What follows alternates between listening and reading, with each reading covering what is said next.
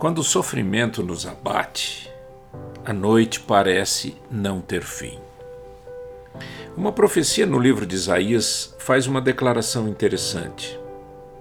Guarda, falta muito para acabar a noite? Guarda, falta muito? O guarda responde: O dia vai chegar e também a noite. Se quiserem perguntar de novo, voltem e perguntem. É assim mesmo. A noite é longa, mas o dia vai chegar.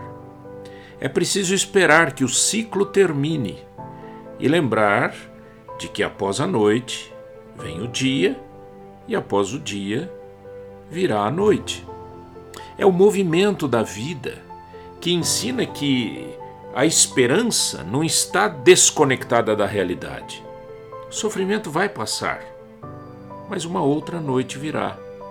O que nos resta é viver um dia de cada vez, com fé em Jesus e muita certeza de que Sua presença está aqui e Ele está no controle da situação. Creia de todo o coração.